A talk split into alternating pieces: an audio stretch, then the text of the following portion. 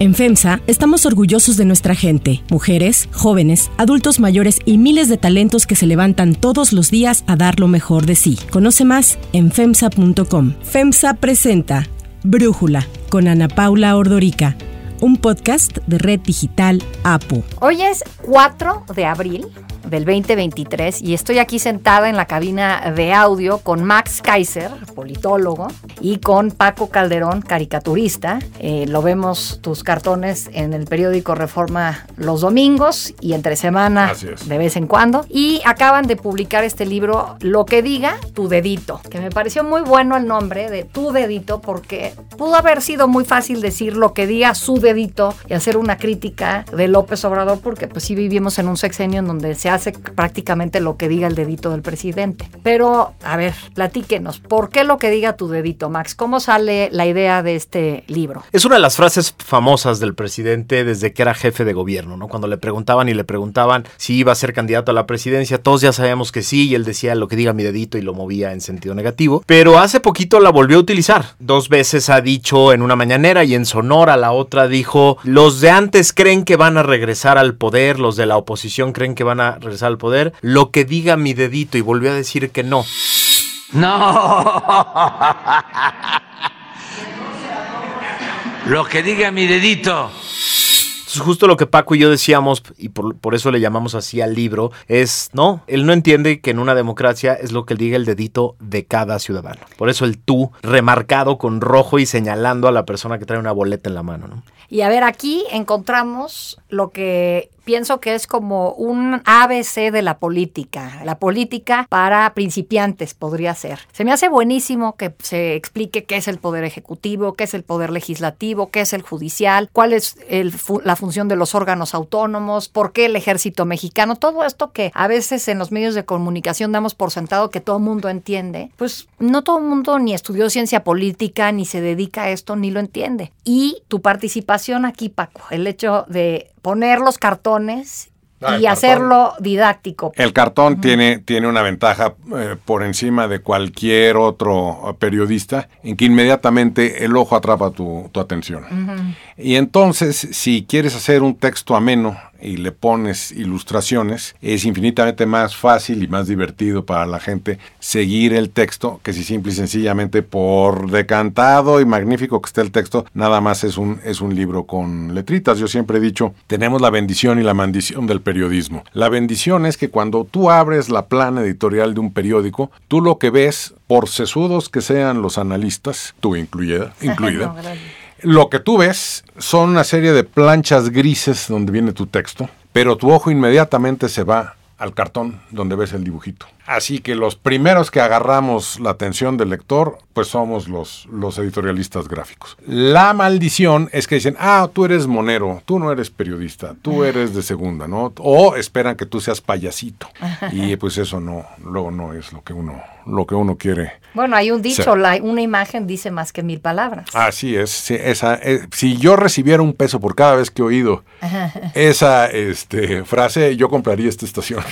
Muy bien. Ahora dice Manual Ciudadano para Indecisos o Decepcionados. O sea, si alguien es afín a un partido, a Morena, al PRI, al PAN, al PRD, este libro, ¿no? No, yo creo que todos los ciudadanos en este momento están decepcionados y frustrados con el partido que sea, ¿no? Es decir, una de las cosas que, que platicamos desde el principio de este proyecto, Paco y yo, es que la ciudadanía, la clase media, los sin partido, estamos huérfanos, ¿no? Es decir, los que no militamos, los que no somos parte de una red de programas sociales o de una organización afiliada a un partido, estamos huérfanos y no sentimos representación de básicamente nadie. Para ellos es el libro, para todos ellos, para todos los que quieren entrar a la política, para todos los que quieren ciudadanizarse, o sea, pasar de este concepto genérico global de el pueblo a convertirse en un ciudadano individual con derechos, con exigencias, con obligaciones concretas. Para ellos es, para que entiendan los conceptos básicos, para que sepan cómo manejarlos y para que sepan cómo entrar en las grandes discusiones. O sea, quisimos hacer un libro que fuera un instrumento de batalla, ¿no? Es decir, que, que,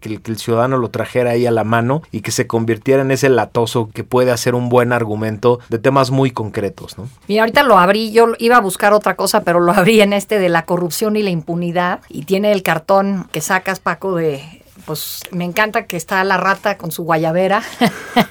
no puede faltar la guayabera, ¿no? Decías que la gente le atrae cuando su mirada, lo primero que va es al cartón en una plana del periódico. Y yo cuando abría el periódico, cuando mi hijo era más chico, siempre volteaba a ver el cartón y me decía, a ver, explícame qué es esto. Y no siempre es fácil explicar el tema que trata el cartón para pues un niño. Y ahora ya lo entiende creo que mejor que yo, pero... Ah, si ahora el cartón que tengas que explicar es un pésimo cartón. No, bueno, pero si eres un niño de siete años, Ah, no, no, bueno, entiendes claro, por qué trae guayabera el evidentemente, ratón, exactamente, ¿no? Pero lo, aquí, explicar la corrupción y la impunidad, creo que son... La corrupción es la palabra del sexenio. El presidente abusa de ella De la palabra y De- del... Y del y y de la sí. Y de, sí, de las dos cosas y del hartazgo ciudadano que hay en ello. Entonces, a ver, ¿por qué este, este capítulo? A ver, ese, ese, ese cartón yo creo que es de mis favoritos, porque tienes a una persona que, ah, que, que al, al mismo tiempo es un ratón, que es, digamos, como el animal favorito para ejemplificar a alguien que roba, que, que- que es desleal, ¿no? Una rata, ¿no? Eh, y tiene un parecido, digamos, a una persona muy concreta. Y, pero también ¿Montiel? tiene una Ah, no, guayabera. es AMLO. Claro, sí es, por supuesto, pero ves. es una rata que te está Sí. presumiendo su modestia, su frugalidad, Sí. cuando en realidad, bueno, está siendo tapadera de una corrupción impresionante. Nada más hay que acordarnos de Segalmex, por no decir su propia familia. Sí, totalmente. Y Paco es un genio, la verdad, para los detalles, porque esa guayabera, pues puede ser cualquier político de los últimos 30 años, ¿no? Eh, les encantan las guayaberas, pero además en el saco donde supuestamente está la ganancia, pues hay un pollito que hace pío, ¿no? Sí. Y entonces es muy emblemático de este, de este sexenio, ese, ese pollito y ese saco de ganancias, ¿no? Eh, A finales de la semana pasada hice un episodio sobre el tema de los organismos autónomos, cómo los ha atacado constantemente el presidente. Y pues ahorita, como el INAI eh, se quedó inoperante porque ya no tiene el suficiente y el número INE, de. no, espérate. Pues el INE es otra historia, también tremenda. Llama más la atención el INE, pero lo que está pasando en el INAI también Terrible. es, es terrible, también es Y en escandaloso. Cofetel y en, to- en todos los organismos independientes que precisamente lo que buscaban es quitar a los políticos de las decisiones técnicas y dejárselas a los técnicos. En otros países, los técnicos dicen, el país necesita esto. Esto es lo que tiene que tener el país, come what may. Y los políticos dicen, bueno, yo voy a, a apoyar esta parte o yo voy a, a darle preferencia a esta otra, pero nunca se salen de ese cartabón porque saben que eso es lo que requiere el país. Este, es decir, el país requiere ferrocarriles, requiere carreteras y requiere aeropuertos y entonces llega el político y dice, no, pues yo le voy a dar más preeminencia a, la- a los ferrocarriles, otro dice a las carreteras, pero todos saben más o menos qué es lo que se requiere. Y acá no, acá inventamos el país, destruimos el país, volvemos a empezar, cada seis años te vuelven a contar la historia de México desde otra perspectiva, eh, cancelan proyectos multimillonarios para hacer caprichos, dices, es el colmo. Por supuesto, luego se dicen, ¿por qué seremos un país de tercer mundo? Pues sí. Luego hay nombres que suenan muy bonitos. Las empresas productivas del Estado. Pues ¿quién puede pensar que hay algo mal cuando te hablan de empresa productiva del Estado? Pero el cartón te lo dice todo. Es un elefantote blanco que estamos cargando todos los mexicanos, ¿no? E- Ese elefantote blanco en este momento representa un billón de pesos y de los mexicanos, es decir, un millón de millones. O sea, CFE y Pemex, que son las dos empresas productivas del Estado, en este sexenio, solo en lo que va de este sexenio, han perdido un billón de pesos de nuestros ingresos. Entonces, estas empresas que iban a ser productivas, que le iban a dar recursos a los ciudadanos, etcétera, por los caprichos de este gobierno, se convirtieron en cargas pesadísimas. En lugar de producir, en lugar de darnos recursos, en lugar de generar bienes públicos son una carga muy pesada y, y- y son por eso eh, ejemplificadas de la mejor manera con un elefante que hay que cargar, porque lo estamos cargando con nuestros impuestos. ¿no? Totalmente. Eh, y bueno, y esto ahorita que dices CFE, eh, apenas la semana pasada nos enteramos pues el nepotismo que existe en CFE y ya no hablemos de, de Manuel Bartlett, estancias abajo, como tienen a toda la familia ahí todos. con un sueldo tote en un gobierno que dice que quiere bajarle los sueldos a- al INE. Sí, y la familia Gómez Conchero y como esas, las que quieras. Ahora, hay esta parte en el libro de qué es, a- qué es ABC, por ejemplo, qué es una democracia y en democracia cómo debe de verse el poder ejecutivo, cómo debe, debe de verse la no corrupción, cómo debe de verse, o sea, todo esto me parece valiosísimo que tienen en el libro, ¿no? Pues ese es el genio de Max, que en, en muy pocas palabras y en, y en pildoritas perfectamente Sí, bien sí, diseñadas, sí. te va dando los, digamos, lo, lo básico que tiene que saber cada ciudadano para participar en la vida política de, de su país. Ahorita decías tú del pueblo que es un colectivo. Sí, yo Perdón, me confieso, yo no creo en el pueblo. El pueblo no existe. El pueblo es, el pueblo es un genérico. El pueblo es todos y es por lo todo tanto si no es nadie. Y a la hora que te quieres calificar te falta pueblo. Pues no que yo era el pueblo. este, no, el ladrillo esencial de toda democracia es el ciudadano. Tú no vas a poder tener una buena democracia si tienes ciudadanos apáticos, ignorantes, este, desobligados. Y te sorprendería, te sorprendería, como eh, bien estabas diciendo tú al inicio del podcast, gente que uno pensaría, bueno, estos son educados, esta gente ha viajado, tiene mundo, ha ido a la escuela y tiene hasta posgrados, no saben lo básico de su país en materia política. Te preguntan, oye, ¿cuál, este, ¿Qué son los legisladores? ¿Por qué yo oigo que hay legisladores, diputados y senadores? No, no, no.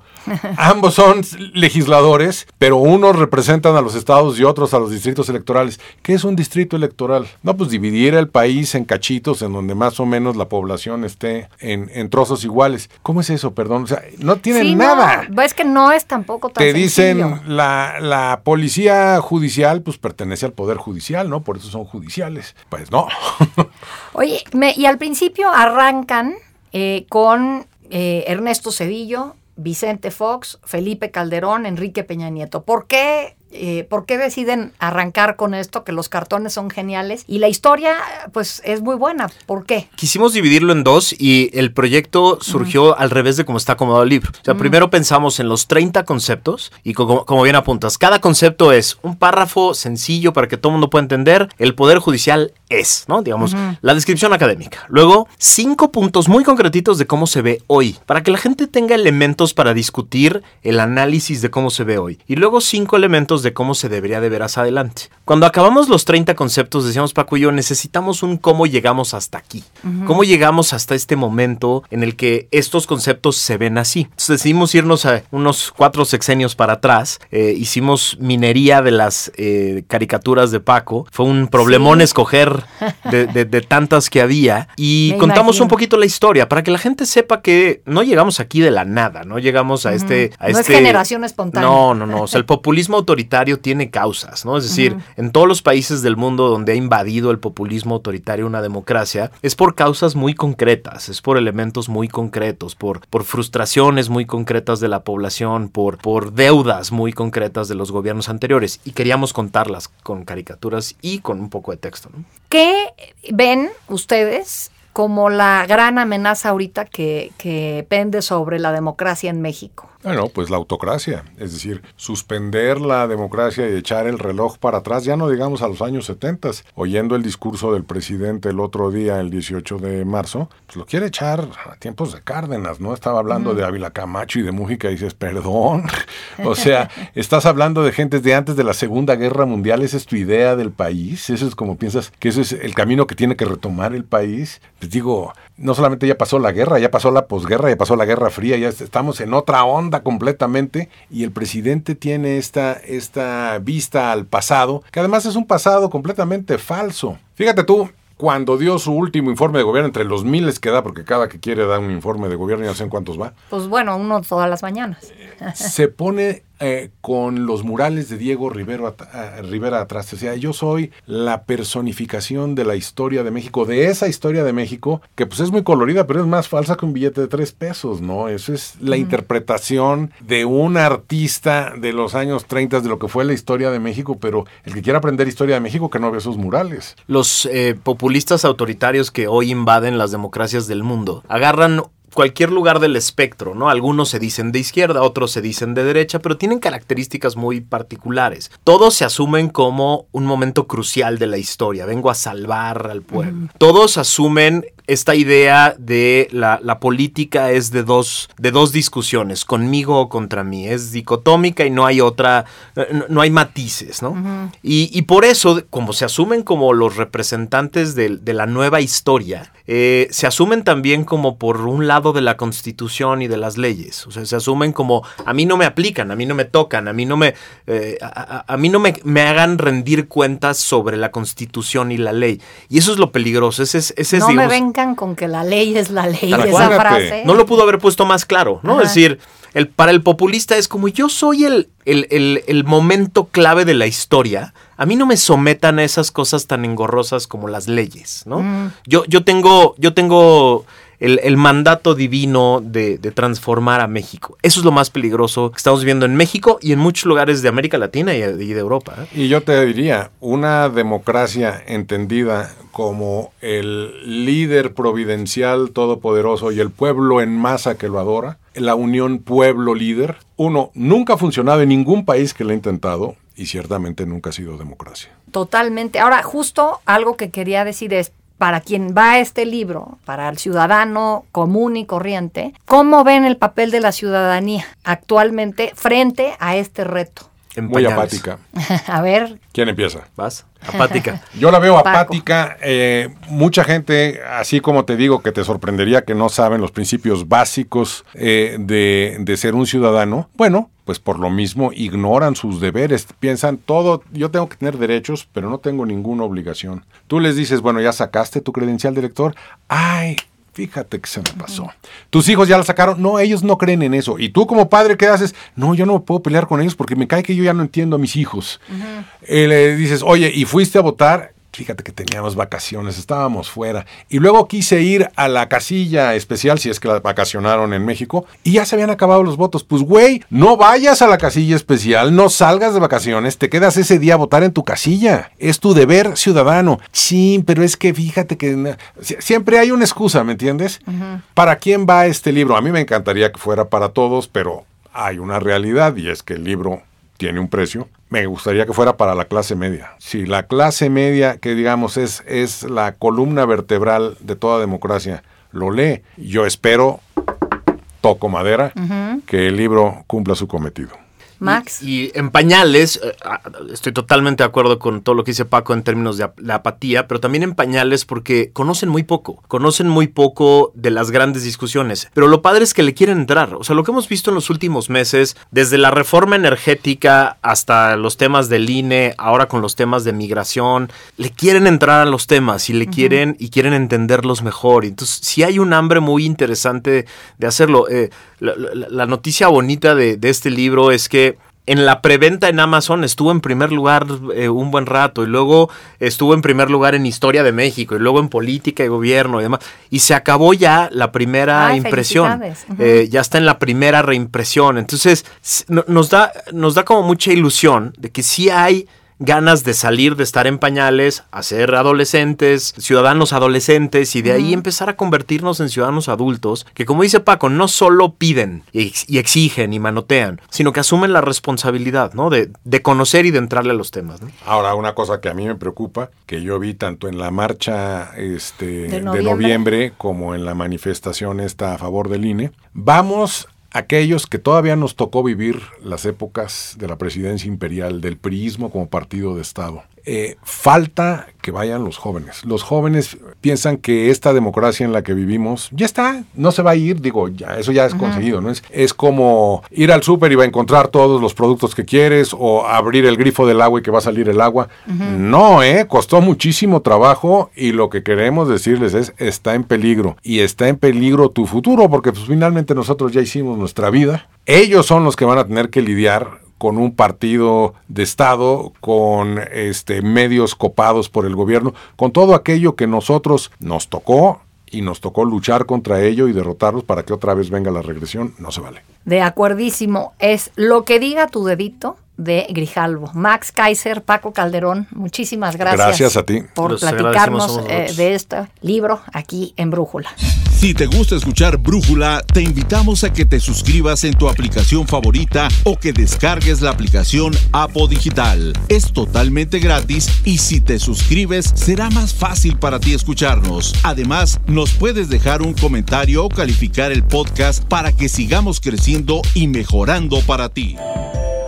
Yo soy Ana Paula Ordorica. Brújula es una producción de Red Digital APO. En la redacción, Ariadna Villalobos. En la coordinación y redacción, Christopher Chimal. Y en la edición, Cristian Soriano. Los esperamos mañana con la información más importante del día. Oxo, Farmacias ISA, Cruz Verde, Oxo Gas, Coca-Cola FEMSA, Invera, Torrey y PTM son algunas de las muchas empresas que crean más de 245 mil empleos tan solo en México y generan valor como parte de FEMSA. FEMSA presentó Brújula con Ana Paula Ordorica, un podcast de Red Digital APO.